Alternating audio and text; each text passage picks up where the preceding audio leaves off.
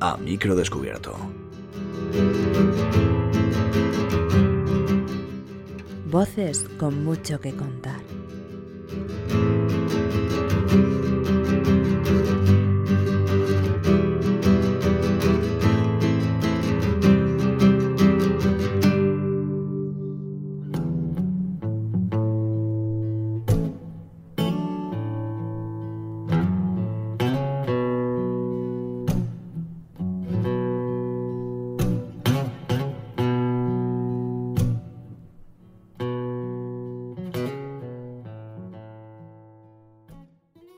Todos y todas, bienvenidos, bienvenidas a este programa número 28 de A Descubierto.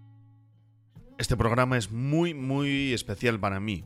¿Por qué? Pues bueno, porque de la mano de EOB Productora y el propio Jorge Marín, cogí mi petate y me puse rumbo a Madrid, a la capital del reino, para grabar una de las cinco sesiones de las Pod Night de este curso 2023.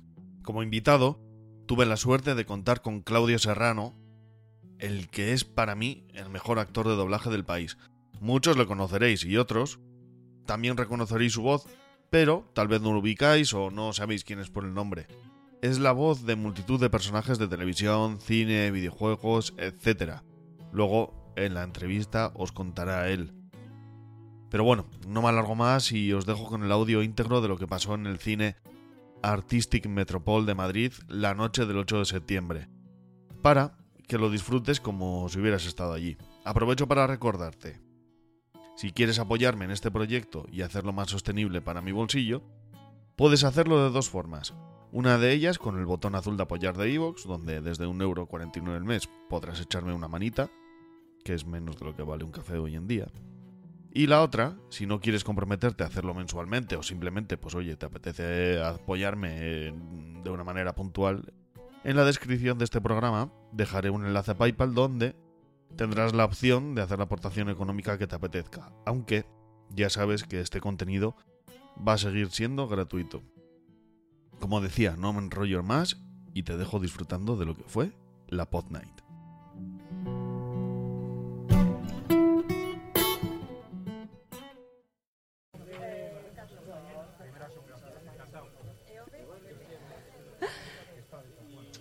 Adelante, que esto va a empezar. ¿Queda mucha gente por entrar? Pues, pues con Sony 29, así que Jorge. eh, Sí. ¿Eh? Uy, uy. Bueno, mejor ahora que no después.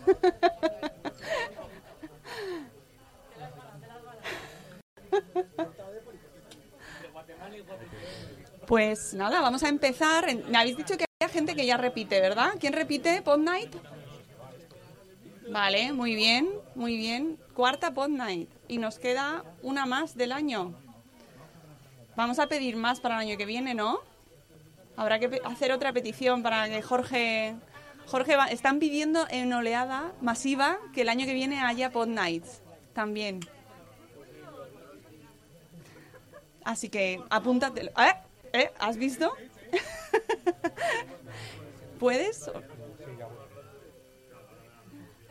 Bueno, para los que no hayan venido antes, eh, se trata de una, de una celebración de un podcast en directo, eh, que ya eh, es la cuarta vez que se celebra este año y que bueno pues que tiene una amplia trayectoria y eh, la gente que es de aquí o que es que ha acudido a las ediciones de Madrid ya lleva varios años tenemos varios años de recorrido pero en esta ocasión este año está siendo un poquito más especial y gracias a Jorge que se ha metido en este fregado mm, por, por, por esta aventura en la que se ha metido y nada, pues eso, que esperamos que el año que viene Jorge se vuelva a animar, ¿eh, Jorge?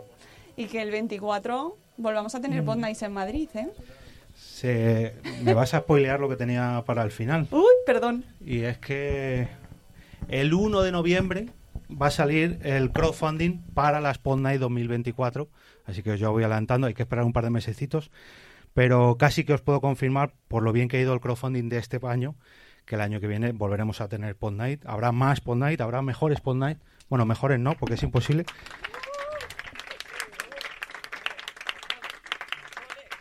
No sé qué pasa que se me va el HDMI. Bueno, dejadme, por favor, antes de comenzar el directo de Amicro Descubierto, que dé las gracias a los patrocinadores de este ciclo 2023. El primero de ellos, y el más importante, porque es el patrocinador principal, es VoiceUp.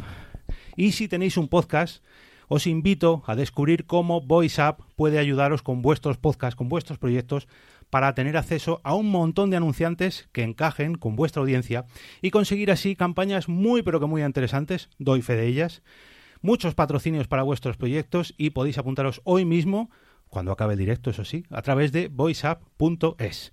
El segundo de ellos, ¿quién no conoce Evox? Yo creo que todos los aquí presentes eh, si no habéis escuchado un podcast a través de Evox, seguramente lo tengáis ahí alojado. Evox es el mayor catálogo de audio en español del mundo y también es la plataforma de podcasting por excelencia en nuestro país, en España.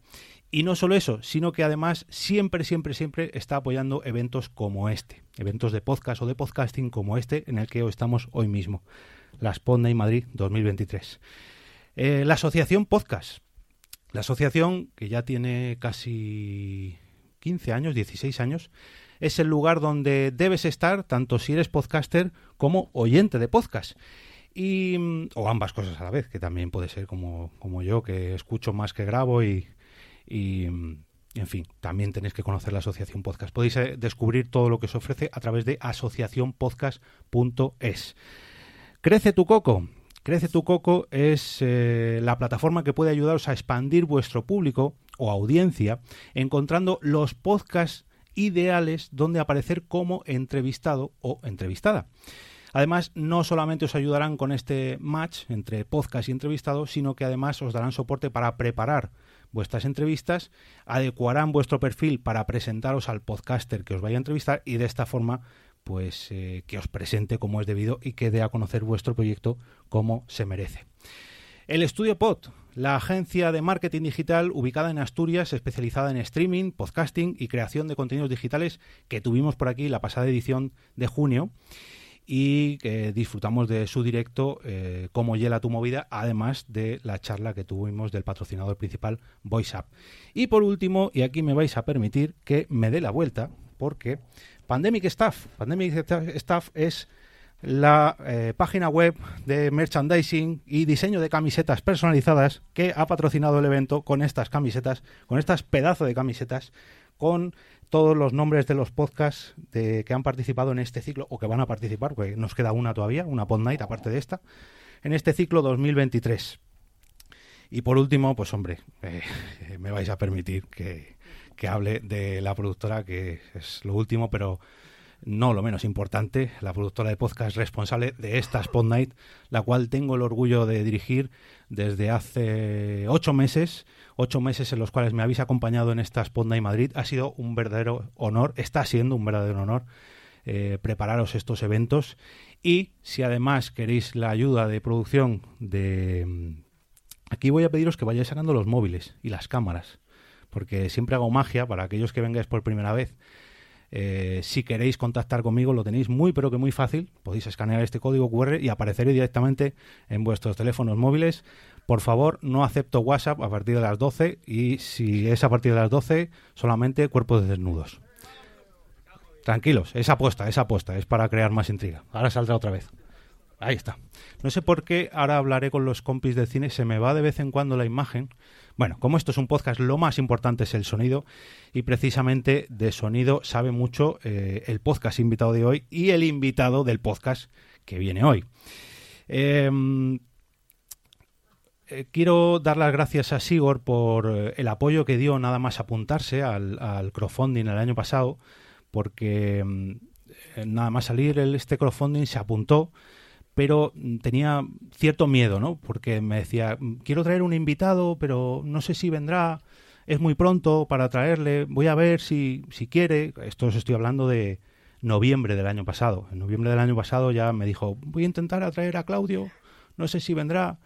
Y no solamente ha venido, sino además nos lo ha puesto súper, súper fácil y espero que disfrutéis de, del directo que va a comenzar a continuación, que es a micro descubierto. Creo que muchos de vosotros lo conocéis porque estáis aquí hoy. Voy a tener que hablar con los del cine porque se me vale. Ah, ya está. Ah, perdón. Estamos trabajando en ello, como decía Adnar. A ver si se reinicia. Bueno, mientras tanto, voy a pediros un gran aplauso para el podcast protagonista de hoy, para el invitado que ha conseguido Sigor. Y como él suele decir, vamos a descubrir un poquito más a la persona que se esconde al otro lado del micrófono. Venga, un aplauso para ellos.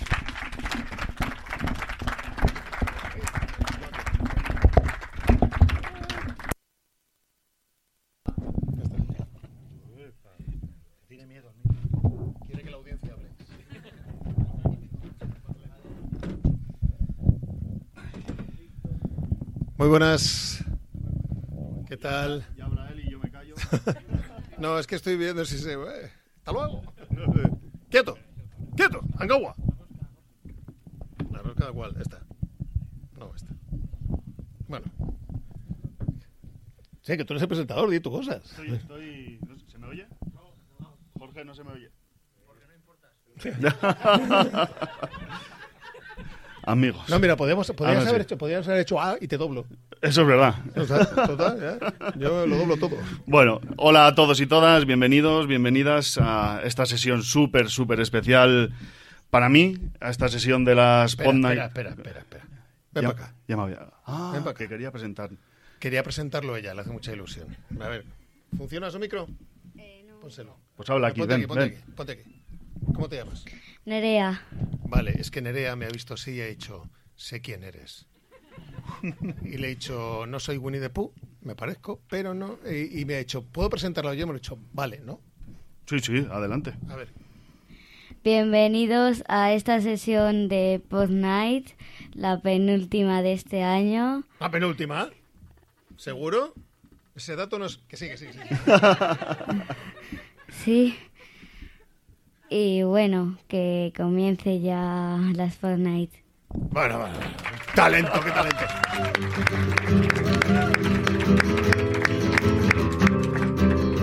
Esto lo vas a contar en el cole y van a flipar.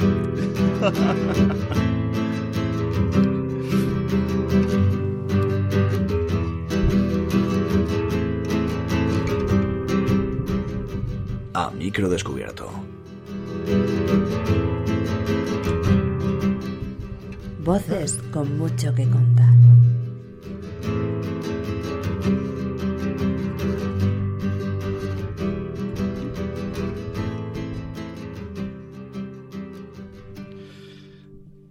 Pues como os decía, hola a todos y todas, bienvenidos, bienvenidas a esta edición súper, súper especial para mí, a esta edición de las Pod Night, la penúltima, la penúltima, donde vengo de más allá del muro para traeros una micro descubierto, pues que, es- que Bilbao tampoco está tan lejos. pero hace un frío de cojones. Eso sí. Entonces, eh, bueno, al invitado ya lo habéis visto. Es un- lo voy a presentar un poco por si hay alguien que todavía no se ha ubicado, que me extraña, pero bueno. Estamos ante un actor, director de doblaje, probablemente el mejor que tenemos en este país. No sé si, es, si lo pensáis así o no. Yo sí. Eh, bueno, ha, doblado multitud de trabajos en cine, televisión, videojuegos. Y aunque no sepáis, seguro que habéis escuchado alguno de sus trabajos en miles de sitios. Porque eh, estamos ante una persona que tiene ya en su haber, según Wikipedia, que me tengo que fiar, corrígeme, 11.000, más de 11.000 títulos hechos. Creo que son más, pero como no me da tiempo a datarlos, no, no, Bueno. no lo sé. Ya lo que habéis oído, es la voz de Claudio Serrano. Claudio, muchas gracias por dejarte liar para venir aquí a Madrid a esta entrevista, a este podcast en directo en la Pod Night. Y lo que, lo que te digo, bienvenido a las Pod Night, muchas gracias y ¿cómo estás? Pues bien, encantado, sobre todo después de la presentación que ha hecho aquí Nerea, con este nivel. Ahora cualquier cosa que hagamos vamos a quedar mal, Nerea. ¿Te das cuenta? ¿Verdad? Bueno, pues nada, gracias a ti por, por invitarme. He de decir que esto va a sonar raro. Pero Cigor, ¿cuándo empezó la vez que hablamos por mail? Hace... ¡puf! No- noviembre, soy muy pesado. No, no, no. ¿Sabes lo que pasa? Que yo sé. Va a sonar feo que yo diga esto, pero sí es verdad que hay peticiones de entrevistas y tal. Pero siempre premio, a- no premio, procuro dar prioridad a los que lo hacen con educación, con, oye, mira, somos tal, nos dedicamos a esto, mira, te paso un ejemplo de lo que hacemos, eh, nos gustaría, tal, bueno, hacerlo medianamente, sí, ¿no? Porque de verdad hacer recibes peticiones de entrevista que es para pa, tuitearla, ¿no? Pero, no sé, eh, bien, me dio buena impresión, vi que, habías, que estabas haciéndolo bien y nada, aquí estoy. Yo, además, eh, te voy a retar, y les voy a retar a ellos y a ellas, a que me hagáis preguntas que no me han hecho. Es una putada, ¿eh? Lo sé. O sea, aquí mi primo se ha quedado. Eso. Venga, venga. Em, De lo que queráis, de lo que queráis, pero de las preguntas que no me han hecho. vale, bueno, eh, luego preguntarán ellos. Vale. Pero, joder, he estado 10 minutos tra- preparándome esta entrevista. Te ha pasado, tío. vamos a amortizarla. No doy para tanto. Siempre, yo siempre empiezo con, con tres preguntas que, que son clásicas. Y la primera es que cómo eras de niño. Para conocerte, a mí siempre me gusta saber esa persona de, en su infancia cómo era. Pues tenía pelo. tenía pelo teníamos, teníamos pelo todo, ¿verdad? La hostia, esto, qué tiempos. Yo tenía hasta melena, una melena de la hostia. Como ella. Una melenaza como la tuya. Eh, pues yo era un niño, tío, como yo soy de la quinta del... Estoy en esa quinta que es, pasa de ser de la boomer a ser X. Soy del 1970. Soy más viejo que el hilo negro.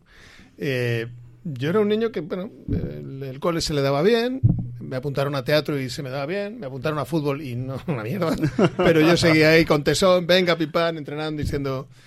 Y, es que la infancia que tuvimos en esa generación fue una infancia sencilla, no había grandes cosas, no teatro, tal, ibas a ensayar y nos pasamos luego todo el, todo día en la calle, ¿no? Nos pasamos todo el día en la calle, hacías cosas que ahora nos parecen impensables, ¿no? Yo ahora con mis hijas que ya tienen 19, 18 años y tengo un pequeñajo de dos, la vida que yo he vivido yendo a veranear a un pueblecito de 50 habitantes en Segovia, en la que decías por la mañana, buenos días, hasta luego. Cogías la bici con 12 años, desaparecías todo el día, te vas al río, al monte. Sin móvil. ¿eh? Sin móvil. A lo loco. Ahora nos parece algo, algo tal y es una pena, pero no, yo, yo fui un niño feliz. Bueno, yo esta sé que te la han hecho muchas veces, pero es que tengo que pasar con ella. Em, me consta que fue la casualidad lo que te llevó a, a empezar en el mundo del, del doblaje y siendo además un niño de apenas seis años. ¿Cómo fue esto? ¿Explotación infantil o Pura y dura, pura y dura. fue voluntaria? Pura y dura. Yo que dije, bueno, en, en ese, en ese momento, esa, esa edad, las, las actividades extraescolares que hay ahora no existían. Eran padres que se organizaban entre ellos para decir, tío, a ver cómo sacamos aquí, cómo podemos hacerlo para que nuestros hijos... Pues mi padre hizo un montón taller de, de carpintería, porque era carpintero, enseñaba carpintería básica a los niños, mi madre uno de costura, otro montó el equipo de fútbol de colegio, y Roberto, que fue mi maestro, pues como era, era actor, pues montó un grupo de teatro. Pues a mi madre siempre le gustó el teatro y me apuntó. Se me daba bien, bueno, buen rollo. Y a los 12 años, en el año 82, hacían falta mogollón de niños para una peli y había pues, dos o tres niños en Madrid. Y eh, los demás niños los doblaban casi siempre mujeres. Y en aquel tiempo, año 82, imaginaos, solo había un canal de televisión, la UHF, la segunda, ni existía, era como aquello que de vez en cuando tenía un par de horas, y el cine. Pero necesitaban niños. Entonces nos llevaron, oye, Roberto, trae los chavales del grupo de teatro que por lo menos son actores, han hecho cositas, no les dará miedo. Y para allá que me fui, era un día que no ibas al cole, te ganabas 4.000 pelas de la época, pues hay una gozada. Y nada, me quedé, imaginaos una sala, el doble que esta y el doble que esta, con un micrófono puesto aquí, 20 sillas ahí, una pantalla de cine enorme y una mesa enorme de control allí. Estás ahí diciendo, ¡wow! ¿Qué es esto? ¿Cómo mola? Y de ahí eso, pues, eh, oye, he visto un niño que se llama Claudio, pregunta en tal sitio, llama que tiene el teléfono. Y oye, he visto, oye, me han ya hablado de ti, te llamaban y bueno, tú ibas, ibas a los sitios, ibas a otro estudio y así. Me imagino que, como todo el mundo, tendrías un referente en tu cuando en tus inicios, vamos, cuando, cuando comenzaste a doblar. ¿Quién era? Sí, ¿En quién te has fijado para...? ¿Sabes lo que pasa? Que yo tuve la inmensa suerte de que yo aprendí esta profesión como un oficio, no como una profesión. O sea, yo iba... Es como tu, tu trabajo que me comentabas antes. Sí. Tú imagínate, dices, oye, eh, va a venir un chaval que va a hacer un par de horas a aprender. Entonces, el, el chaval que se queda un par de horas contigo, luego te dice, ¿me puedo quedar para ver cómo lo haces? Yo aprendí así. Yo ahí aprendí de pues de gente que ya tristemente no está, de Manolo Cano, de Simón Ramírez, de Félix Acaso, de mi tocayo Claudio Rodríguez, de gente que era, pues eran monstruos.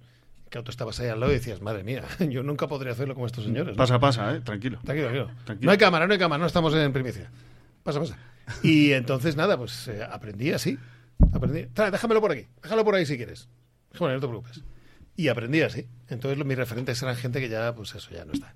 Vale, pero aparte de, de sacrificio, de esfuerzo, de ponerle ganas, tu, tu talento es puro talento, es don, o sea, has nacido con ese don como, no sé, como un futbolista, como un... No, no lo sé. No lo sé, la verdad. No, no, yo como no he ido a escuela, no. Luego al intentar, cuando he estado dando clases en el máster de la, de la URJC, máster decente, no como otros, eh, pues me di cuenta que la, al verbalizar para hacerles entender a los alumnos por qué tenían que hacer las cosas como yo les entendía que tenía que hacerlas, me di cuenta de que gran parte era porque me había fijado mucho en la gente que, de la que yo aprendí y luego hay, hay que tener una sensibilidad.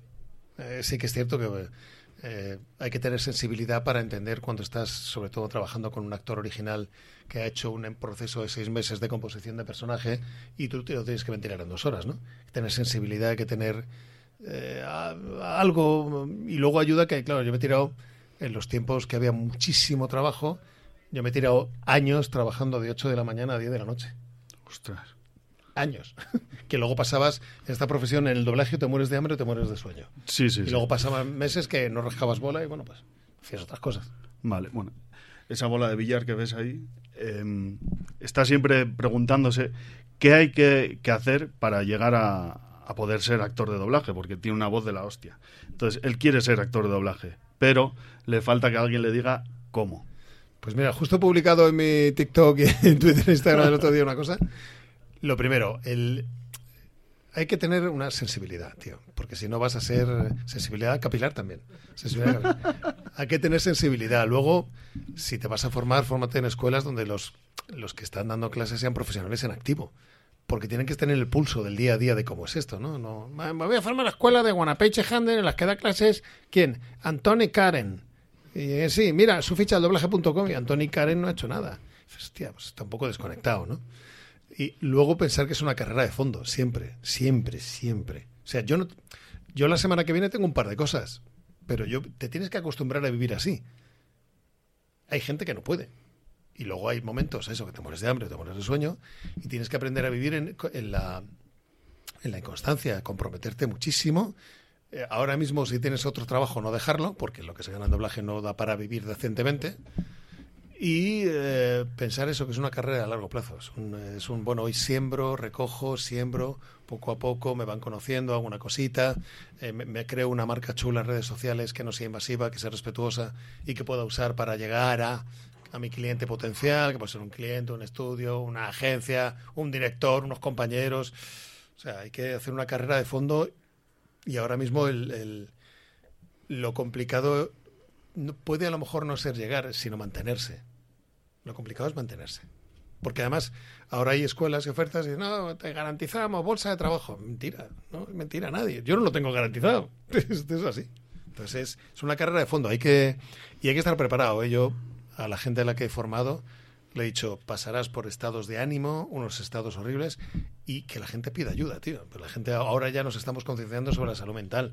Pedid ayuda. O sea, cuando estéis mal, tío, porque si estás mal no vas a poder trabajar a gusto. No vas a poder comunicar, no vas a tener, te, estarás cerrado como un como un agujero y no podrás eh, que te vibre lo que te está haciendo el actor original. Entonces hay que también saber tener un estado mental en el que te seas capaz, encontrar ese estado mental en el que seas capaz de, de pegarte al original. O sea, son muchas cosas ahora mismo. Te he hundido la vida, lo siento. te quita la ilusión de tu vida, pero te, es que no te puedo mentir. bueno, vamos a suponer que una vez que nos ¡Hazte hemos... youtuber, que es más fácil! pero le refleja el foco. Tampoco, tampoco. que mm, una vez que estamos formados o que llegamos al, al, momento de doblar una peli, ¿cómo es ese proceso? ¿Cómo eh, tú primero te la ves en versión original para saber cómo entras? ¿Cómo? Cuéntame. No, mentira, no nos vemos las películas nunca. O sea, tú llegas, en la, el 95% la del proceso es... Buenas, oye, mira, tal día, tal hora, es una película que la dirige Pay, Haren y son tantos takes, o sea que calcula tantas horas, ¿vale? Pues sí, no, buscamos hueco, ya está. Llegas a la sala y de director te cuenta, mira, el tuyo es un tío que se trata de no sé qué, tal, verás qué pasa esto, y luego al final, pues es el bueno. Y ya está. Entonces empiezas a ensayar un take, que son las partes en las que se ve una película, y vas viendo el personaje por dónde va. Yo de los grandes proyectos creo que me he visto cinco o seis.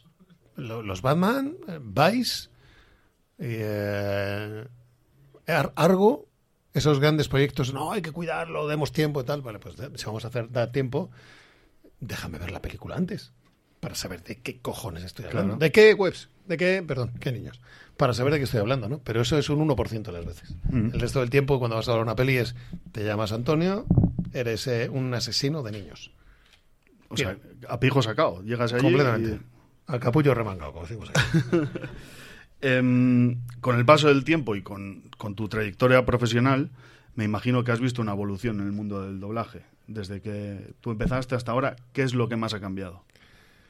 Eh, son, son pasos, son pasos. Ha, ha cambiado todo, ha cambiado todo, porque además, tú imagínate doblar una sala de cine como esta, dos veces como esta. Ahora mismo aquí una, una productora, un estudio, un sitio como este te hace una, dos, tres, cuatro salas, ¿vale? Cuatro salas para doblaje. Ha cambiado desde la infraestructura hasta los medios, evidentemente la paso del fotográfico al, al vídeo y luego al digital ha sido una evolución bestial, ¿no?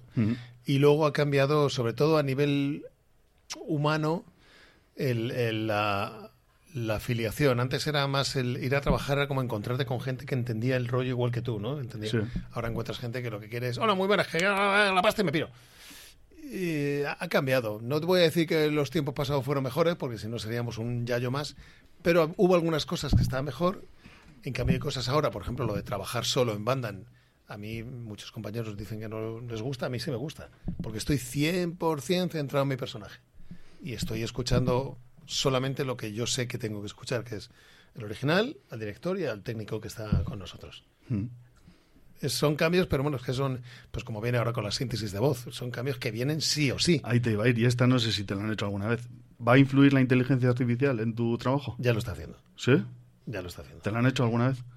Ahora, ahora mismo, la- en el doblaje, todavía las pruebas que se han visto con IA no están preparadas para todo.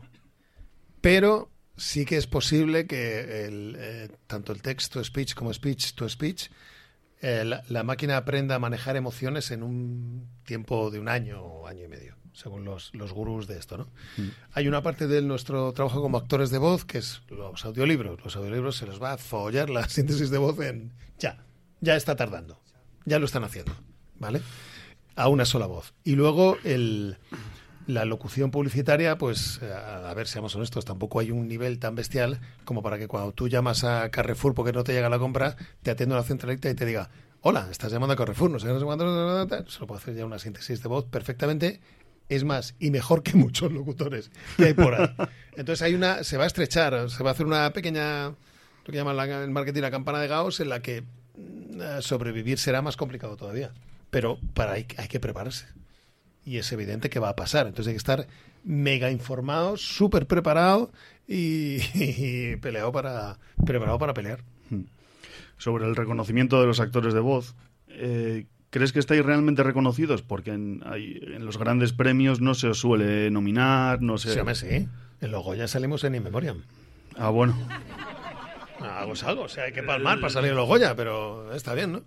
Bueno, eh, es algo, eh, hemos tenido, ahora hay una iniciativa de mi compañero Lorenzo Beteta, que me parece muy chula, que es los premios Irene, que lo que hace es reconocer la trayectoria de muchos compañeros, ¿no? Me parece una muy buena idea, porque tenemos, tendemos en esta profesión y en esta sociedad generalmente a olvidarnos de lo que han hecho los mayores antes por nosotros, aunque nosotros no lo sepamos, ¿no?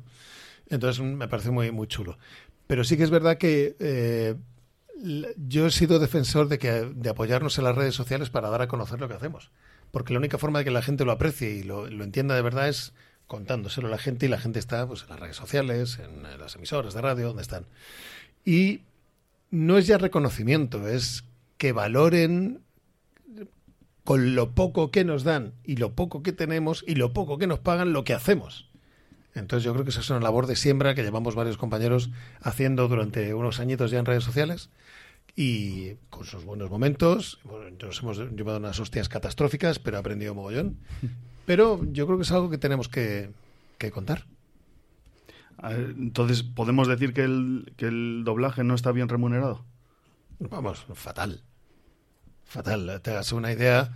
Después de la huelga de 1993, nuestros precios decrecieron un 25% por un acuerdo que iba a ser de seis meses. Se prorrogó durante años y años. Y luego, aunque se intentó recuperar año a año un IPC, un IPC, nosotros ahora estamos cobrando menos de la mitad de lo que deberíamos cobrar si hubiéramos seguido creciendo con los IPCs. ¿Sabes? Entonces estamos cobrando lo mismo que en el año 91, Joder. 92, 95. Entonces, claro, esto es una pelea que va a largo plazo. Hemos conseguido eh, cerrar la, la- cobrar nuestros derechos de voz. Imaginaos qué curioso que antes las películas españolas, pues muchas se doblaban. Entonces, Alfredo Landa, no, Alfredo Landa no, porque se doblaba el solo porque era un monstruo. Pero otro compañero actor había hecho la peli y le doblaba a otro, y la, tel- la película la pasaba en televisión española, y el actor de imagen cobraba, y el que le doblaba no. Entonces, ya cuando se empezaron las privadas y se empezó a gestionar bien, ya hubo una, por fin, un acuerdo en el que se nos reconoció que como intérpretes teníamos derecho a cobrar esos derechos. Y esto fue hace no demasiado, año, no tengo una idea, 2000, 1990 y algo, 2000. Hostia. Y ahí, bueno, todos los años, pues bueno, depende de lo que hayas hecho, pues mira, recibes como un pequeño aguinaldito, que no viene mal. Bueno, este año se estrenó Dungeons and Dragons y hubo algo de polémica con esto, porque al anunciar eh, que los doblaban al español conocidos youtubers, eh, totalmente ajenos al, mundo de- del doblaje, cosa que también pasa a veces pues, con celebrities, en el caso tenemos también de, de Lola Índigo en, en Space Jam. ¿Cuál? Y con videojuegos también. Entonces, ¿qué opinas sobre el intrusismo?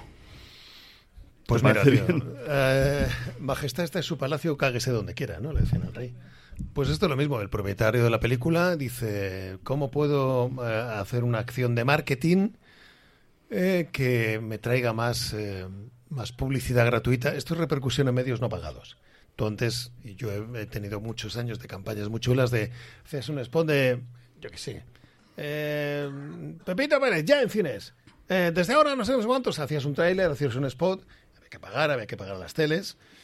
Entonces ahora se han dado cuenta que intentando copiar malamente el original, el original a lo mejor es, yo qué sé, Jerry Seinfeld, es eh, cualquiera de los de Friends, dicen, bueno, pues aquí vamos a poner a Mario Vaquerizo. Mm. ¿Y por qué? Pues porque Mario Vaquerizo va a doblar la peli y el día que la doblan, pues hacen como le graban las cámaras, no sé qué, y luego le invitan al estreno, y entonces en el telediario sale, se estrena la peli Pepítez, con la voz de Mario Vaquerizo, que aunque haga un tío que tiene cuatro frases, pues es repercusión en medio. Ya está saliendo en medios un estreno que, por otro lado, si no la, la productora habría tenido que pagar un spot y televisión. Es repercusión en medio no pagados. Eh, yo es algo que he asumido, son las reglas de juego, las han puesto, pues voy a intentar aprovecharme yo también de ellas. Pero no es muchas veces eh, priorizar la imagen o, o la repercusión a nivel de medios a la la, a la calidad. calidad de un producto, ¿no? Sí. Pero es que no tiene sentido, quiero decir. Bueno, ha estado Sálvame yo sí- 20 años en la tele, tío. ¿Quién? Eh, Sálvame ha estado 20 años en la tele y de Ya, calidad, bueno, ¿no? Era- ya, ya. ¿Sabes? Al Bendi- final... Bendito país. Claro, pero, pero es que esto es así. O sea, si, si les funciona o ellos creen que les funciona, pues lo seguirán haciendo. Y ahí, como es el dueño del... Cada, cada distribuidora es dueña de la película en donde le da la gana, pues... Ah, chapo, para adelante. Cuando comienzas un proceso de creación para un trabajo nuevo, tú tienes que, que crear una voz que aunque tenga tu, tu- tu marca personal, tu sello distintivo, ¿no? Eh, tiene que ser completamente diferente a, a lo que has hecho antes. ¿Cómo es ese proceso de creación? ¿Cómo te pones? ¿Te pones delante del espejo a probar? ¿Cómo... No, no, es... es te, te lo pongo, te pongo el símil otra vez como tú en la, en- en- cuando estás en una fábrica, te dicen hay que hacer esta pieza y haces esa pieza. Mm. De repente tienes que hacer otra pieza. Tus manos son las mismas. Lo que cambias es los elementos con los que juegas o la información que tengas para hacer la pieza o cuál es su, su objetivo, ¿no? Nosotros en doblaje lo que hacemos es, que yo es algo que siempre recomendaba a la gente, es olvídate de tu voz, olvídate de tu, deja tus mierdas fuera, porque si no es, eso decía lo de la prepararse. Yo he ido a doblar en estados eh, personales muy complicados, pero en ese momento incluso me ha servido distracción, ¿no? Y ponte al servicio del original. Tienes que aislarte, coger el original, oírlo, entenderlo, verlo. Yo, siempre, yo soy muy pesado, entonces cuando viene un proyecto nuevo siempre digo, ¿qué serie es? Actor- ¿A qué actor voy a doblar? Sí, me pueden dar la información, si no, no me la pueden dar. Vale, busco información, veo qué es, veo qué ha contado el tío de la peli, entonces ya puedo intuir por dónde va a ir la historia. Y luego irte al, al servicio del original, sí, ir a empaparte, ser lo más mimético posible con las emociones que está Claro, transmitiendo el pero original. no te dejan verlo antes normalmente. No. ya. Pues en los videojuegos es peor. ¿Sí? Claro, porque los videojuegos no. En una peli coges el principio y vas hasta el final. En un videojuego empiezas por aquí, luego vas a la... Si son 10 partes, vamos a pasar por la segunda porque la primera no está el guion, ok. Vas a la segunda, luego a la cuarta, vuelves a la tercera, novena, sexta, séptima, primera, décima. Vas a saltos, no, no vas... el hilo. Entonces, y el hilo argumental es, bueno, digo yo que por aquí lo que está pasando es esto. Ahora ya sí que es verdad que tenemos más información, ¿no? Y nos lo dan. Pero bueno, eh, pelea, pues decía que peleamos con las armas que, que nos dan y que tenemos, que a veces no son todo lo buenas que podrían ser. Entonces, ¿qué para ti lo más difícil de doblar que es un videojuego? Es más difícil porque, eh, aparte de esa información y ese salto temporal que vas continuamente, Mm. cuando estás doblando una ficción, tú tienes la jeta de un tío ahí, su expresividad, su forma de andar, de mirar, su respiración, todo, ¿no? Todo a lo que poder pegarte o que te está diciendo algo. En un videojuego es un archivo ahí, de audio, un texto traducido y una indicación que dice, está hablando en modo combate porque no sé no sé cuántos. Y oyes el original y lo haces la misma intención y el mismo, la misma duración. Y así uno y otro. Es oír, no sé qué, no sé cuánto, graba, pa, ha valido, ha sí, siguiente, siguiente, tal, no sé qué, lo veo la información. Vale, va, va, va, graba, pa, siguiente. Entonces así a las dos horas hay un momento, yo más de dos horas no hago porque a las dos horas está diciendo, eh, ¿dónde estoy? ¿Quién soy? Ya ves la pantalla de Pro Tools ahí, estás pegado, estás de pie, con los cascos puestos, metido en un ambiente que vas saltando además de una emoción a otra. Ahora viene pelea, ahora viene una declaración de amor, ahora viene cuando da el discurso final, ahora viene cuando conoce a su padre. Estás yendo... Entonces acabas... eh, yo acabo fundido con los videojuegos. Ya tú ya tienes, eh, con tu trayectoria y tu experiencia, tienes voces... Dilo, dilo, edad, y edad, y edad. No, no, eso, cada uno que saque sus conclusiones. Eh, ya tienes voces y personajes pues muy identificados con, contigo y con tu voz, ¿no? Por el caso de Batman, por ejemplo, eh, lo hemos tenido recientemente aquí en esta sala, el de Otto, de, de Los Simpson, por, no sé, por decir. Em, ¿Puede suceder o su- es habitual que suceda que te cambien esa voz por la de un compañero? Sí, sí. Sí, pues, ¿cuál? ¿Cuál es? Sí, bueno, eso fue una anécdota lamentable, pero sí puede pasar. O sea, tenemos que nosotros somos ejecutores, somos obreros. El poder decisorio no está nunca en nosotros. Me dicen, hey, tío, ¿por qué no has doblado a este en esta peli? Y yo qué sé, a mí no me me- habría no gustado. me han llamado. No me han llamado. claro. No me han llamado. Entonces, sí puede pasar. Sí, hay, hay un, por ejemplo, en la parte de profesión y en la parte de oficio, cuando esto pasaba con, con compañeros, de repente te llaman, oye, tío, me han llamado por una cosa que estás haciendo tú, ¿qué ha pasado? Decías, mira, tío, estoy hasta- eh, no, me- no quiero hacerlo más, me voy de vacaciones, tío, y no, no, no lo voy a hacer, estoy de vacaciones. Oye, ¿te importa? Vale, sin problema.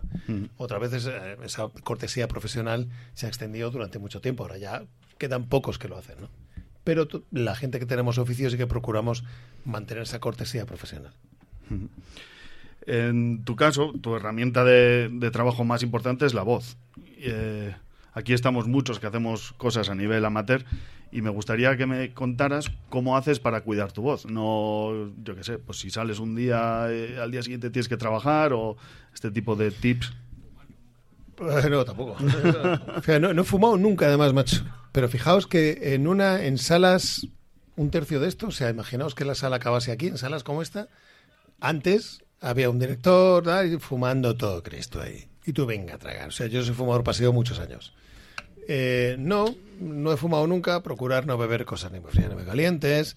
Si vas a tienes una sesión de grabación larga, pues no coger, no beber cos- eh, no tomar cosas que tengan ácido o que tenga nada con burbujas. Los aires acondicionados de frente son mortales. Este tipo de cosas las vas aprendiendo con el tiempo. Y luego, por ejemplo, hoy he ido a hacer una cosa que ya lo veréis, en, pondré en redes, que es una ida de olla de comer picante. Sí, Picante, bueno, pues esta tarde no curro. Puedo dar y me he metido dos almas y dos meprazoles porque si no, se reviento. Puede ser en la SER. Lo mismo. Entonces, bueno, de repente dices, oye, hay cosas en las que aprendes a cuidar. Cuando eres joven, hasta los treinta y tantos, te crees inmune y te da igual. Sales al día siguiente a las ocho de la mañana, sí, pero esto yo. Pero ya a una edad le dices, no. No. Vale, Y cuando te pasas horas doblando a Batman, por ejemplo, forzándola de esa manera, ¿cómo haces para no acabar con ella destrozada? ¿O Pues, acabas destrozada igualmente? Acabo eso, da igual. Te va igual. Ah, Lo que hago es, primero, si sé que tengo que hacer un trabajo de ese tipo, entreno con el foniatra unos días antes. Y ahora, desde, lo, hice sobre todo con Lego Batman y con la de la última de Batman de, de Nolan. Y oye, vamos a hacer toda la peli todo lo de Bruce Wayne normal y luego todo lo de Batman lo hacemos al final. Y por la tarde, desde las 6 de la tarde. Porque yo durante el resto del día puedo trabajar en otras cosas y a las 6 de la tarde sé que tengo ahí dos horas de esforzarme a tope y tengo la noche y la mañana siguiente para recuperar un poco. Bueno, ya con la edad, pues intentando meter esos huecos ahí, ¿no? De saber el tiempo que tardas en recuperar, tomando vitamina, bebiendo mucho agua, eh, luego llegando a casa y diciendo. mm, mm, Cosa que mi mujer agradece y ya está. Y ya está. Em, además de, de la voz y los estudios donde, donde grabas, yo sé que en casa tienes un pequeño estudio, antes nos has dicho también que en tu lugar de veraneo también te has montado uno, y aquí nos encontramos, como te digo, varios podcasters a los que esas cositas, esas chuches nos, nos encantan. Entonces quiero que, que me cuentes qué tienes en tu casa para grabar, aparte de una cabina súper chula, ¿qué material tienes? Pues la, la cabina es una es una marca española que la fundó eh, ¿cómo se llama este tío? Además lo entrevisté en el podcast que hacemos del último take. Guillermo Gui- Guillermo Jumbauer, creo que es Guillermo Jumbauer. Es un saxofonista que él buscaba joder, algo para poder ensayar en casa y no molestar a los vecinos. Se montó una cabina y la ha ido perfeccionando y joder, al final monta un negocio impresionante, está exportando a todo el mundo. Es una cabina Studio Bricks que realmente es un Lego que se compone de piezas, ¿vale? E insonoriza, digamos que por lo menos si el niño está gritando tres puertas más para allá, a lo mejor se cola poquito. Tiene una buena puerta, bueno, eh, está bastante bien pensado para lo que es, sobre todo porque es desmontable y si te cambias de casa te la llevas la y ya estás. Luego tengo un previo, tenía un Focusrite normal, al final me puse el Focusrite pasando por un por un ISA 110, eh, un Neumann U87, mira que mira cómo nos mira Jorge. que es el estándar, es el estándar para hacer cosas eh, así pro y tal. Eh, un Mac Mini dedicado, solo para la sala, no le entra ningún conectado por cable además para las conexiones sobre todo de publicidad. Ese equipo lo, lo he duplicado en, en el Coceber, en la playa. Y luego, bueno, en mis estudios pues sí que tenemos más o menos algo parecido. Esta sí que te la han hecho mil veces. ¿Cuál es el trabajo más loco que has hecho? Más loco. Por el micro de Roberto, no sé. No sé, no sé. He hecho cosas muy, muy raras. Hace, hace tiempo publiqué uno que de repente es un, un flashback de esos de la hostia. Y hostia, yo he doblado a un travesti argentino en una película española rodada en inglés, pero el travesti argentino estaba en argentino. Y yo llegué y dije, ¿y por qué lo dobláis? No, porque tal, no sé qué. da. Entonces estaba haciendo un travesti argentino que hacía una cosa súper loca en Tetro, una peli de. No sé quién era, que estaba Maribel Verdú. Y hacía una cosa súper loca. Decía, ¿esto para qué lo doblan? Si esto está muy bien en el original. Porque, y entonces yo me dejé ahí las pelotas, haciendo lo mejor que pude. Eh, No sé, hay- hay- yo- sé que yo doblo cosas a veces que digo, ¿esto para qué pelotas se dobla? No lo entiendo. O porque es malo o porque no es sería necesario doblarlo. Mira, doblamos otra, una cosa muy rara que luego la película en, su momento tuvo mucho, mucha repercusión. Una película argentina que se llama La Noche de los Lapiceros, que fue de la- después de la huesa estudiantiles, tal, súper dura. La película venía argentino. Y Televisión Española momento dijo, no, no, dobladla, dobladla, que no, que no se va a entender. A ver, hablaba muy slang de barrio y tal, entonces... Y doblamos la película, que yo me quedé flipado con, con esa historia, no la sabía. Os animo a que la veáis, La Noche de los Lapiceros. Y...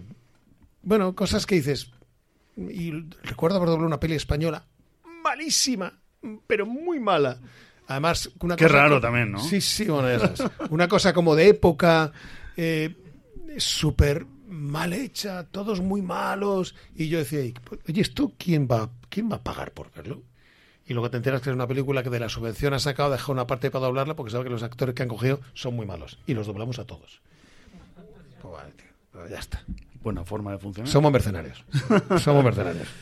En, en este sentido, me imagino que tendrás trabajos que te has arrepentido de haber hecho y luego al revés, otros que te han ofrecido, has dicho que no, No, no y, te- y luego no- digas, hostia, ¿por qué dije que no aquello? No, no, no te creas, no. He convivido muy bien con esas decisiones. Eh, Cuando te llaman para algo que dices, joder, menudo truño esto, dices, bueno, pues nada, venga, a la mina, bajas, tal, y dices, venga, a la mina, pim, pam, pim, pam, vamos a hacerlo lo mejor posible en el tiempo que tenemos y para casa y a otra cosa. Y luego, trabajos de los que, arrepen- que he dicho que no. Recuerdo haber dicho que no a una serie, a una serie en su momento, no puedo decir cuál es, porque eh, el director no me gusta. Yo tenía 10, 20 años menos, 19, 20. Era una serie larga, además.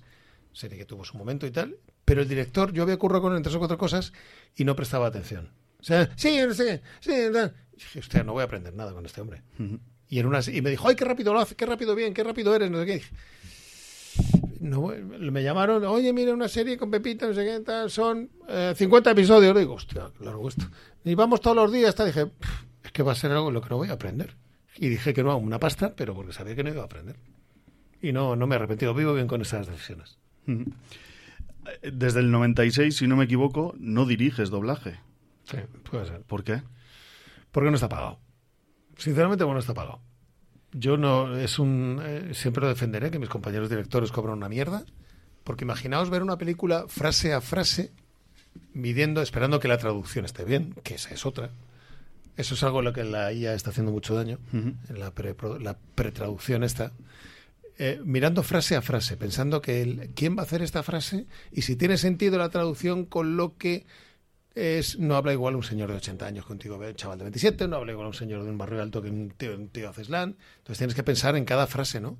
Y yo las cuatro o cinco pelis que dirigí, me he tirado. Y cuando se pagaba bien, me he tirado, eh, no sé, una película de hora y media, pues 13 horas, 14 horas, luego otras 26 horas de sala, repartías el, que traba- el dinero entre de ajuste y dirección entre las horas y decías, he cobrado un poco más que la señora limpieza.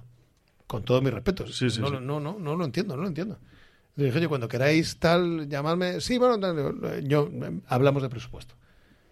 Porque además la dedicación, luego la responsabilidad, luego que, le- que el equipo que tengas de producción y técnico eh, haya buen rollo, eh, trabajen, que suele, suele haberlo, pero que, que entiendan la película como tú, que los actores que puedas conseguir, que a lo mejor no, que no es tu reparto ideal, entiendan la peli como tú, que te tengas que pelear, pues no, tío, venga, no, no lo has visto, mira, espera, a ver, no, no. Y dices, no, no, no, no me compensa. Bueno, hemos dicho que al principio de esta entrevista has comentado que eres padre de un adolescente. Dos. Eso, dos No, adolescentes, dos señoritas de 19 y 18. pero adolescentes. No, un poquito más. ya. Y mm, un peque de dos años. ¿Cómo es trabajar en tu casa, Claudio? Pues ahora que he empezado el cole, ¿verdad? ¿Sabéis lo que es esto de los papis? Ahora que he empezado el cole, bien, pero mira, el otro día publiqué un vídeo igual. Me, eh, se había dormido Elena en la siesta y yo tengo la cabina, la tengo en su habitación, hasta que dentro de un tiempo le cambiemos a una habitación ya para él solo, ¿no? Como está en la cuna, bueno, pues montamos y monté la cabina ahí. Y eh, mm, entro a la habitación, está dormido, enciendo la cabina, me meto, cierro la puerta, digo, sigue dormido.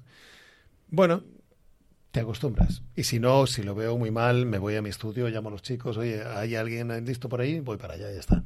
Bueno, te haces a todo. O sea, al final, el, el rato que estás, eh, aprovechas, no, no siempre estás, yo no siempre estoy encerrado grabando por mi trabajo en la, en la agencia, al final estoy pues, con mails, con llamadas, con reuniones, bueno, te adaptas a todo.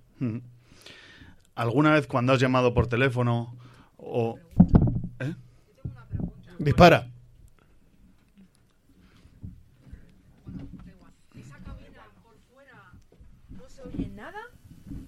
Cuando yo estoy dentro. Te la van a regalar, Jorge.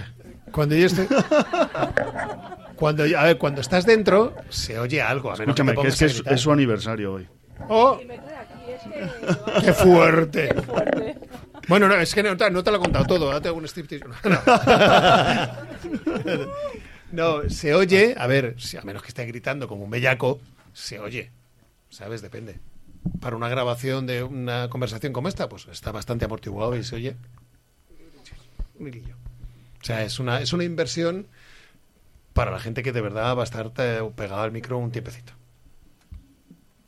Que esperemos que sea así. Y había otra pregunta por ahí. Pero al final no sé si lo habéis dejado terminar, ¿eh? Quería acabar ahí No, luego no, azar. tranquilo, tranquilo. No, dale, dale. Dale, dale, dale. Eh, hola de nuevo. No sé si te acuerdas de mí. Me suenas, tío, pero no, no estoy muy seguro. Vale. Eh, ¿Piensas que la presión de los eruditos que prefieren la versión original puede influir en, en los actores de doblaje? A mí me la pela profundamente. Quiero decir, me da, me da igual. Joder, es que me olvido que ni. hostia, me, da- me la. ¿Sabes? Es, es algo. Es, es, es una opción. Es como decir, oye, tío, ¿tú por qué llevas coleta? Porque tienes pelo. Te lo puedes permitir. Sí. Muy bien. A mí yo no te puedo llevar coleta ahora y me da igual que tú dejes. Ole, tus estos. tío, me da igual. Lo que no entiendo es el, el ataque furibundo. Se desvirtúa, se tal. Coges el mando y haces clac, clac. Cambias. Ya por otro. Ya está. Ya está, tío. Convive con eso. Si es que va a estar ahí. El, hay una generación de nuestros padres, nuestros abuelos, que no le puede decir ponte a leer una película. No me, no, no me hagas esto. No. Y luego, eh, siempre pongo mi ejemplo, por, por Ramón, ¿no? Pero eh, tú vas a, hay películas que dices, mira, yo quiero estar viendo, disfrutando de un espectáculo visual, no quiero estar haciendo así. Porque no entiendo el idioma o porque no tengo la suficiente fluidez. Ojalá entender todos los idiomas para no estar mirando la, el, el texto. Pero no, es, es algo que tiene, tiene que convivir y va a convivir, va a dar exactamente igual. Yo creo que luego la gente lo magnifica mucho.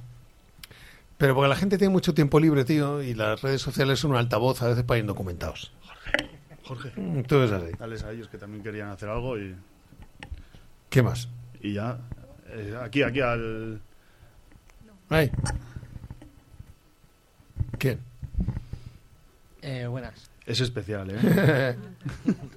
Bueno, que ya hemos estado hablando antes. Eh, yo la, la pregunta esa que antes te había comentado él del intrusismo con lo del Dungeons and Dragons y todo eso que la, la había preparado yo, era... Medallita. Nada, nada, No.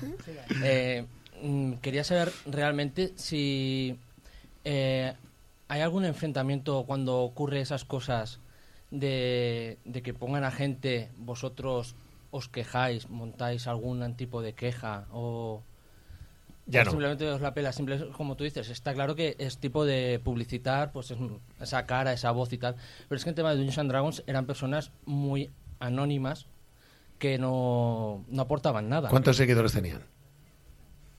Realmente es que Que sí, que sí es, sí te entiendo, pero es que da igual. O sea, No, pero a ver, eh, la- yo- la- yo- pero lo peor, lo peor no es que ah, eh, vengan dos eh, streamers a hacer dos frases. sí. Que mira, si son dos frases, pues mira, ni tan mal, ¿vale? Lo peor es que luego, cuando estás en este juego, dices, oye, yo voy a cobrar por dos frases, un CG más de dos frases, 60 euros, y este niño que va a cobrar. Exacto. ¿Mil pavetes? Y yo lo que te quería preguntar, ¿a ellos se les paga más por ser quienes Sí. son que por tú, por Sí, tu sí. voz? Sí, sí, que sí. siempre... Completamente. Y luego la última De, pregunta... de hecho, a ti, si te quieres dedicar al doblaje, hazte, hazte famoso y luego te dedicas al doblaje y cobra más. Y luego, como pregunta que espero que nunca te hayan hecho, ¿tienes algún descuento en Carrefour? ¿Qué va? Además ya dejé de ser su voz hace un año, tío, y no, no tengo descuento. Eh, shit. Casi. Gracias. Bueno, eh, Espera, va a lanzar aquí nuestro amigo. Hostia, te ha puesto cara. es que me quedan 10, 10 minutos. Va, rápido. Venga, dale. Rápido. Si son Nada. 12 no pasa nada. Muy buena, yo soy Mazer Stone del podcast Los Hijos Malditos. ¿Has tenido un gato y le has llamado burlón? ¿Un gato llamado burlón? No. Estuve a punto de ponérselo a un gato que tuve, pero no me dejaron mis hijas. De hecho, mi hijo se iba a llamar Claudio y al final se llama Bruno. Bueno. Eh, Em, te estaba preguntando cuando, cuando han preguntado ellos que si alguna vez al llamar por teléfono a algún lado, yo que sé, a un hotel, a una, ¿te han reconocido por...? Hay gente que sí, hay gente que lo ha oído muy, muy chulo, ¿eh? muy, muy, muy rápido y tal. Y me pasó hace una movida con el renting del coche y tal. Y tal, y digo, mira, llamé a la atención después de pasar sus 27 filtros. Digo, mira, tengo un problema, tío. Eh, tal, no sé, no sé cuánto. Y dice el tío, perdón, dame sus datos. Pues Claudio Serrano, matrícula tal. Y dice, perdón, ¿es usted Claudio Serrano, el Claudio Serrano? Y le digo, no sé cuántos Claudio Serrano conoces, tronco. Lo mismo, ¿no? dice, es usted. Ya, ya, ya, la- ya le reconocí. Venga, por favor. Digo, digo, bueno, si sirve de algo, dice, servirá. Pues oye, mira, aprovechar ese superpoder, como dice mi chica, no uses tu superpoder. Digo, lo voy a hacer, lo uso. Claro. ¿eh? Tú también eres podcaster, aunque tienes tu proyecto un poquito aparcado, el, último take. Eh, lo primero de todo, ¿cuándo va a volver el último take? Pues no lo sé, tío. No lo sé porque eh, tanto Álvaro como yo estamos hasta las patas. Y ahora yo me espero un, de aquí a final de año un rush eh, complicado de curry de un montón de cosas que tengo que solucionar a nivel a nivel de, de empresa y tal. Entonces, este año lo veo complicado. ¿Y eres oyente de podcast, aparte de, de podcaster? Sí. Recomiéndanos, cuéntanos, háblanos de lo que escuchas. Hay un podcast que me gusta mucho que se llama Heavy Mental, que es de un tío que se llama Recuenco, que es un coco fuera de serie este hombre. Eh, Oigo también uno de, de historia que hace Nieves con Costrina en la SER, que se llama Acontece que no es poco, que es bestial, que me flipa lo que hace esa mujer. Lo hace con un sentido del humor además muy divertido. Te enteras cosas de la historia súper random que me ha pasado.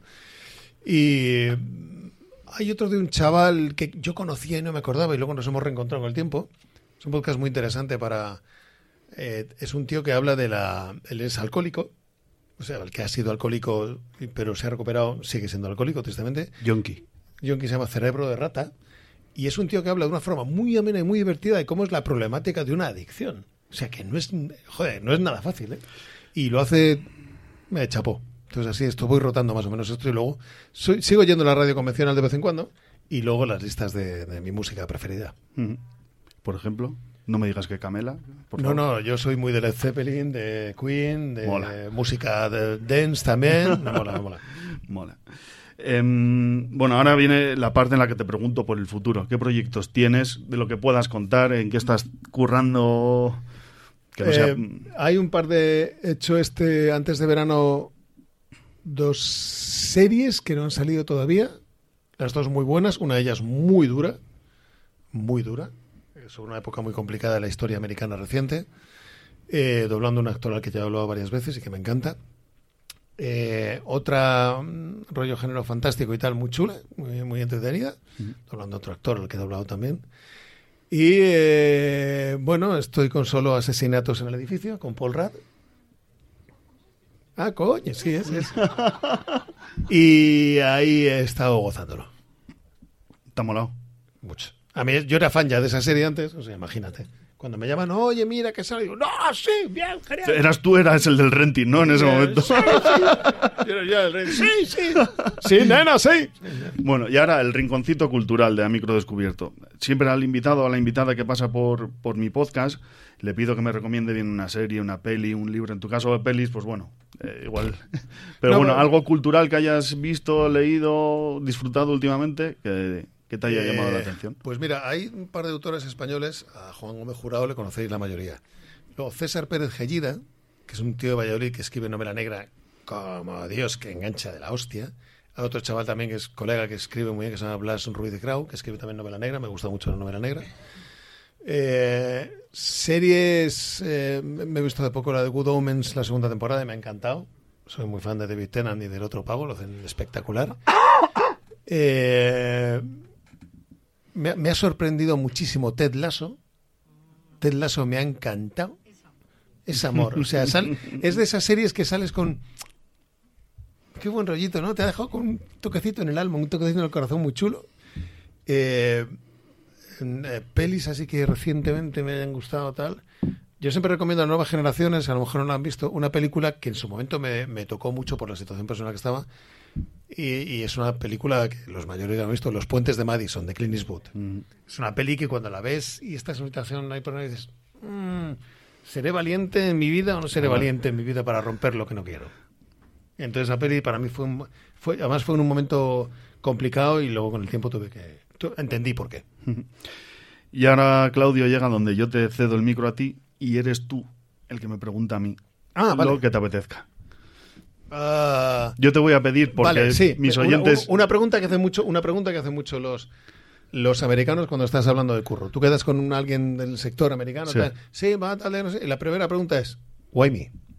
¿Por qué tú? Sí. Por tu trabajo, por tu trayectoria y porque ese señor me estuvo dando la turra un mes y medio. Entonces, bueno, pero, joder, pues porque dentro de tu profesión eres un referente y, bueno, pues me, me pareció una charla muy interesante. Se han quedado muchas cosas en el tintero, que, pero bueno, el tiempo es limitado, y, pero por eso tú. Tiempo limitado. Eh, cuando vienes tú, que me decías que ves en, ¿en dónde? En, En Basauri. En Basauri, al lado. Mm. Eh, cuando vienes a Madrid, ¿qué recibes de Madrid? Uf, libertad.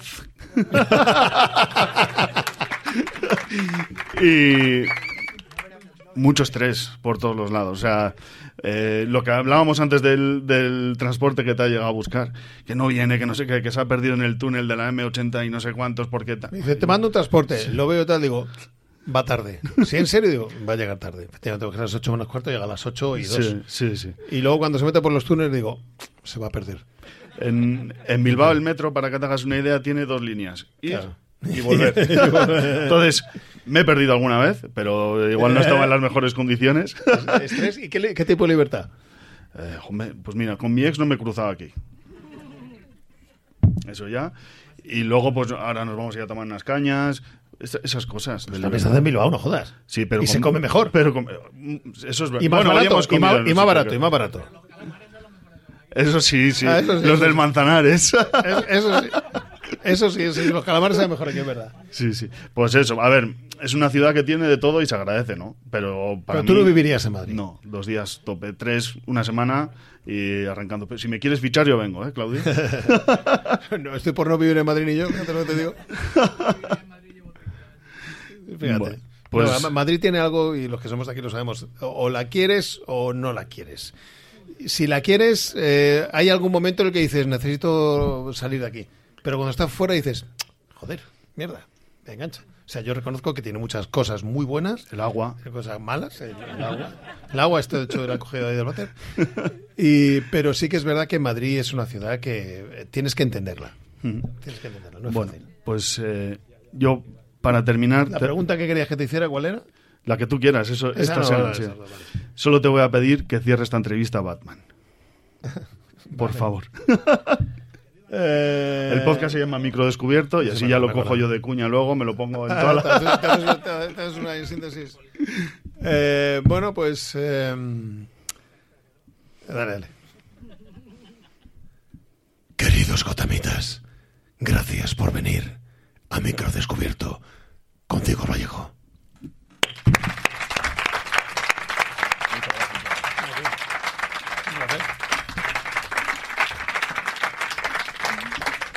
Bueno, eh, yo creo que no hace falta que lo diga, pero espero que hayáis disfrutado de esta grabación en directo de A Micro Descubierto. Ha sido todo un, placer.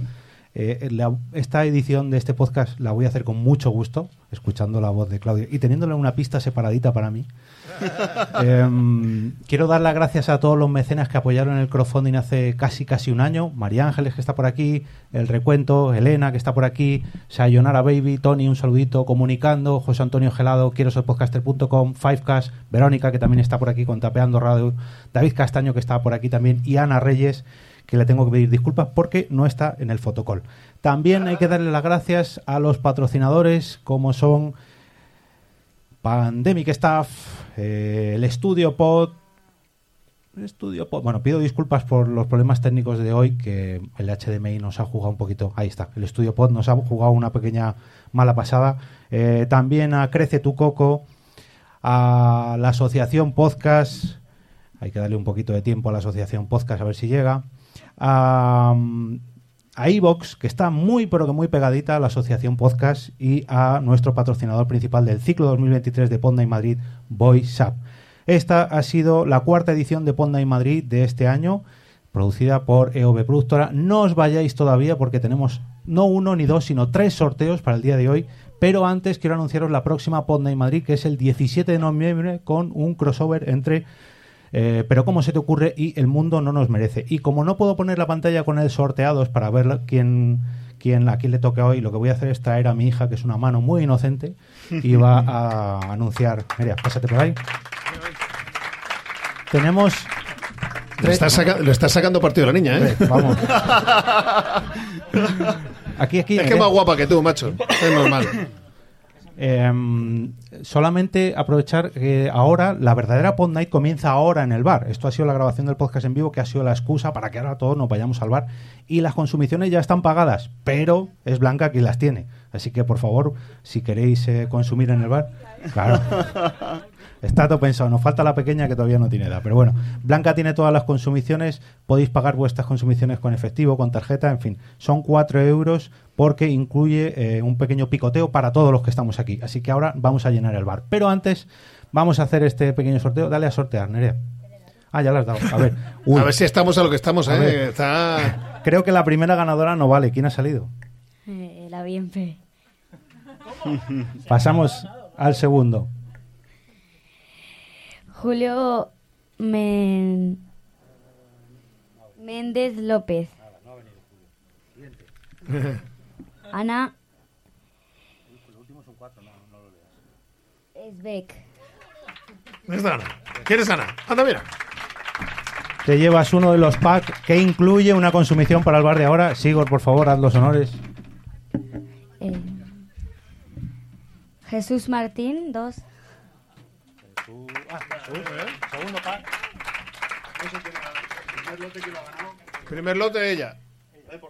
La del primer lote, ven para acá. Pasaros al escenario para haceros una fotito con todos los packs. Y el tercer ganador.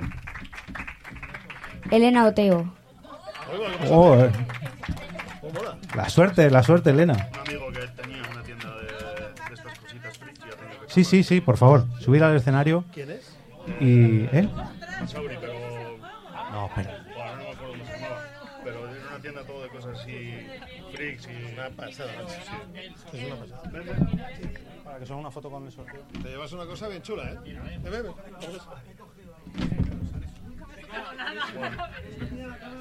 te llevas una botellita con el, con el podcast, una bolsita, ¿vale? Y esto, que si esto es audio y le apetece, pues te lo firma y... No, claro, claro. Esto es una pasada. Cinco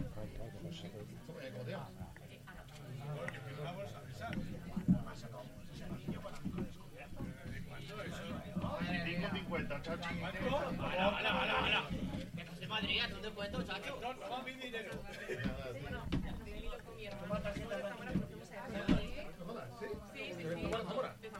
Chico de fuera que dentro de dos minutos haga lo que le he dicho.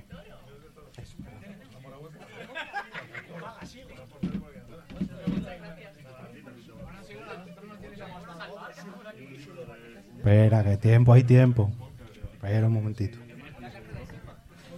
Justo es el anterior capítulo.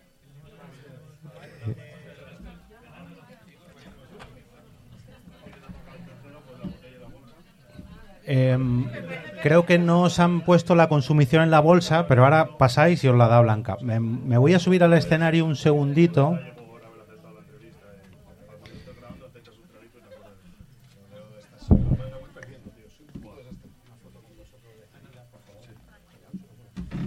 Y a ver si me... Nos ponemos en el medio. No te mates, Claudio. Sentado. ¿Cómo sabes? Es que el que sabe, sabe. Ah, venga, ponte, ponte en el medio, tú que eres el prota. ¿Sí? Gracias.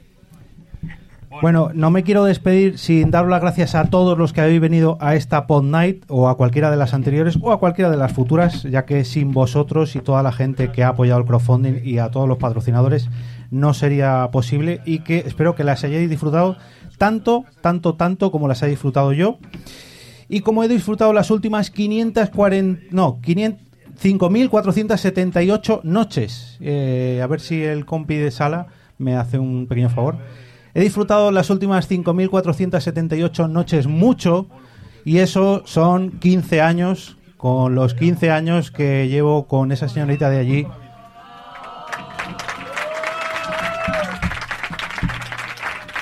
Me vais a permitir, pero es que uno no alquila un cine todos los días y encima coincide con su decimoquinto aniversario. Así que Blanca, muchas gracias por acompañarme en esta aventura. Ahora todos al bar. Venga, a disfrutar.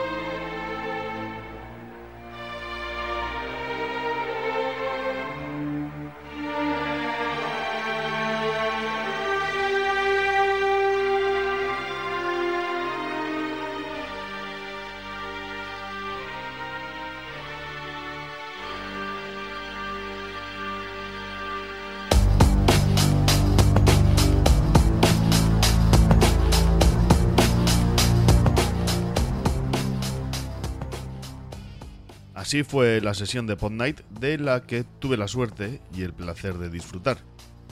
No refleja en absoluto el buen ambiente y grandes conversaciones que hubo en el bar de después, donde Claudio se unió y fue uno más de entre todos los as- asistentes, pero desde luego, y te lo digo a ti así a nivel personal, ha sido una auténtica gozada hacer este directo y me lo he pasado como un enano. Estoy deseando leer lo que te ha parecido a ti, que no pudiste acudir a disfrutarlo en directo, así que por favor, aunque sé que siempre lo digo, esta vez lo hago con más razón todavía. Si te ha gustado este episodio, déjame un me gusta pulsando sobre el corazón que ves por ahí y un comentario con tu impresión sobre este evento.